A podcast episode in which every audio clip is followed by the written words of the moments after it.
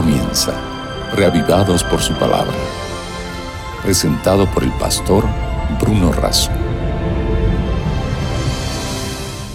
Hola, qué privilegio reencontrarnos, sobre todo cuando en el centro de nuestro encuentro está la palabra de Dios. Meditar, reflexionar, leer el contenido de la Biblia siempre representa bendición para quienes lo hacen. Reavivados por su palabra es un proyecto mundial de la Iglesia Adventista del Séptimo Día a través del cual diaria, sistemáticamente, día tras día, nos dedicamos a un capítulo de la Biblia hasta completar la lectura de toda la Escritura. Hoy nos dedicamos al capítulo 21 del segundo libro de Reyes. Antes tengamos, pidamos la bendición de Dios. Señor, al abrir ahora tu palabra pedimos que nos bendigas y nos asistas para entender y aplicar su mensaje a nuestra existencia. Lo hacemos con gratitud en el nombre de Jesús. Amén. Por favor, si usted tiene una Biblia, este es el momento de abrirla, Segunda de Reyes, capítulo 21. Bueno, este es uno de esos capítulos que a mí me gustaría que no estén en la Biblia. Y tal vez usted diga, entonces si le gustaría que no esté, ¿por qué está? Bueno, en realidad a mí me hubiese gustado también que en la Biblia solo esté Génesis 1, 2 y Apocalipsis 21 y 22. Si así fuese, no habría existido todo eso que está en el medio, que es la historia del pecado, de cómo se origina, cómo empieza, cómo se malogra todo lo que Dios había hecho perfecto, cómo lo echamos a perder y cómo Dios tiene un plan para recuperar aquello que nosotros malogramos. Por la existencia del mal y del pecado estamos todavía en este mundo, pero Dios tiene un plan de recuperarnos para Él para siempre. Y este capítulo, como tantas otras historias de la Biblia, tristes, hasta difíciles de entender, están escritas para que aún en los errores, fracasos y pecados de otros podamos aprender lecciones y evitar en nosotros lo que otros ya tristemente tuvieron que experimentar. Aparece aquí en el capítulo 21 el reinado de Manasés. Dice el versículo 1 que tenía 12 años cuando comenzó a reinar y reinó en Jerusalén 55 años. Así que bueno, algunas de las cosas que hizo lo hizo bajo la tutoría de sus mayores, pero otras ya los hizo totalmente bajo su conciencia y sus propias decisiones. Y cuando se resume así el final, o sea, toda la historia de él, dice versículo 2 que hizo lo malo. ¿Por qué hizo lo malo? Imitó las abominaciones de las naciones que Jehová había expulsado delante de los hijos de Israel. O sea, imitó aquello que no, no, no da para imitar.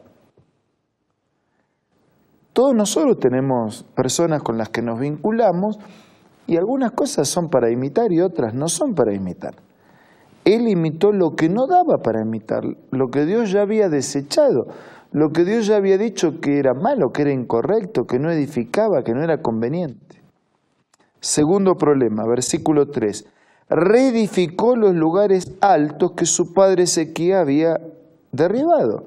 O sea, levanta esos lugares altos para sacrificios, para altares, para dioses que no existen, falsos dioses. Tercer problema, dice, levantó altares a Baal. Cuarto problema, hizo una imagen de acera como había hecho Acab, rey de Israel. O sea, miren, reedifica altares, hace imágenes, vuelve a construir otros monumentos de adoración que reemplazan la adoración al verdadero Dios. Adoró, cuarto problema, adoró además a todo el ejército de los cielos y rindió culto a aquellas cosas. El ejército del cielo, que los astros, las estrellas, ¿Cómo adorar a la estrella, un astro en lugar del creador del astro de la estrella. Pero él reemplaza, adora la manufactura, la creación de Dios, en lugar de adorar al creador de esa creación. Quinto problema, asimismo edificó altar en la casa de Jehová, de la que había dicho en Jerusalén pondré mi nombre. Y en todo esto, él va haciendo una mezcla entre la vida y la muerte, lo sagrado y lo profano. No hay, no hay cómo mezclar lo sagrado y lo profano. No hay cómo mezclar lo santo con lo inmundo, lo justo con lo injusto. Dice versículo 5 que edificó altares para todo el ejército de los cielos. Dice versículo 6 que además hizo pasar a su hijo por el fuego y se le dio a observar los tiempos, fue agorero, o sea, fue, hizo magia, instituyó encantadores, adivinos, multiplicando así la maldad de sus hechos ante los ojos de Dios. Al punto tal que, que sacrifica a su hijo en la magia, en las hechicerías, en rituales que nada tenían que ver con lo que Dios había pedido. Versículo 7. Puso una imagen de acera hecha por él en la casa de la cual Dios había dicho a David y a Salomón, pondré mi nombre para siempre en esta casa. O sea, donde Dios dijo, en esta casa estará mi nombre para siempre. Él, él reemplaza el nombre de Dios por otros nombres. Reemplaza el lugar, el sitial, el reconocimiento del verdadero Dios, del creador del universo, por otras cosas, por criaturas por cosas creadas, por cosas fabricadas. No volveré a hacer que Israel ande errante lejos de la tierra que di a sus padres, dice el versículo 8, con tal que cumplan todas las cosas que yo les he mandado y las guarden conforme a toda la ley que mi siervo Moisés les mandó. Dios mantenía su propósito, ¿no? Dice, yo quiero que me escuchen, yo quiero que me sigan. Es para nuestro bien escuchar a Dios. Queridos, es para nuestro bien obedecer a Dios, seguir su voluntad, su palabra, su mensaje. Dios mantiene inalterable su propósito. Versículo 1 dice, pero ellos no escucharon. Y Manasés los indujo a que obraran peor que las naciones que Dios ya había destruido. El creyente que no vive su fe, actúa peor que el incrédulo, que el que no cree. Un creyente a medias, un religioso a medias, un religioso que no, que no es coherente, que no practica la teoría de su doctrina o de su mensaje y que la reemplaza por sus dichos, que la reemplaza por sus vicios, que la reemplaza por sus placeres es peor que un incrédulo, que un no creyente, porque usted, el incrédulo no espera nada, no cree y no cree. Pero el que dice que es religioso y no vive y hace cualquier cosa, ese impacta negativamente mucho más.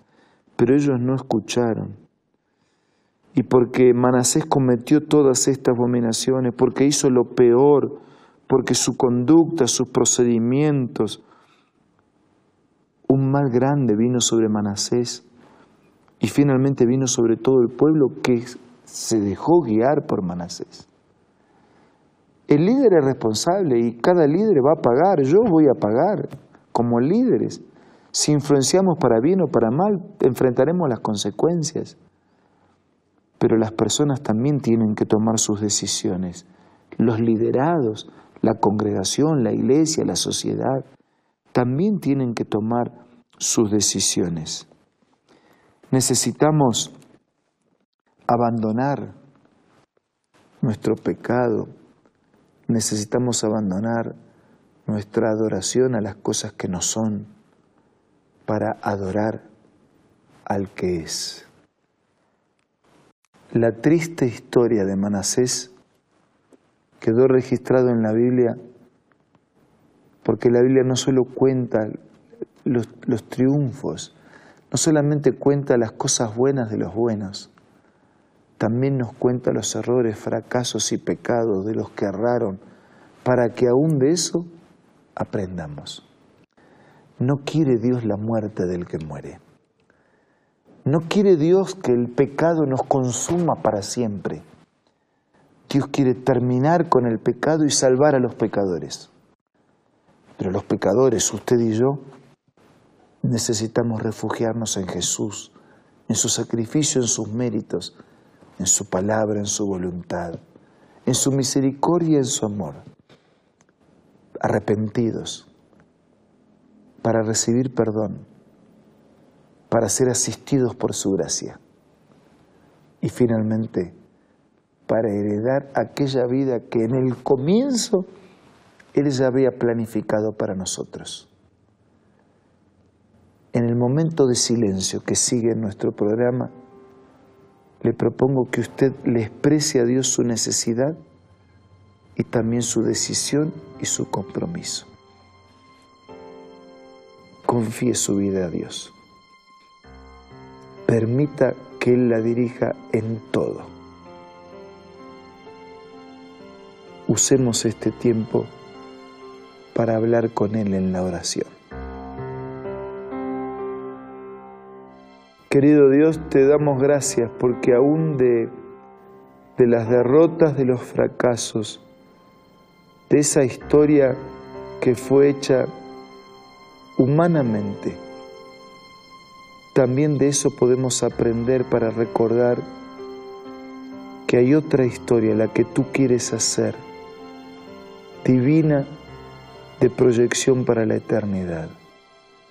Señor, ayúdanos a dejar a un lado los dioses que nosotros mismos fabricamos para quedarnos con el verdadero Dios, con el único Dios que fabricó nuestra vida, que sostiene nuestro presente y que nos promete una gloriosa eternidad.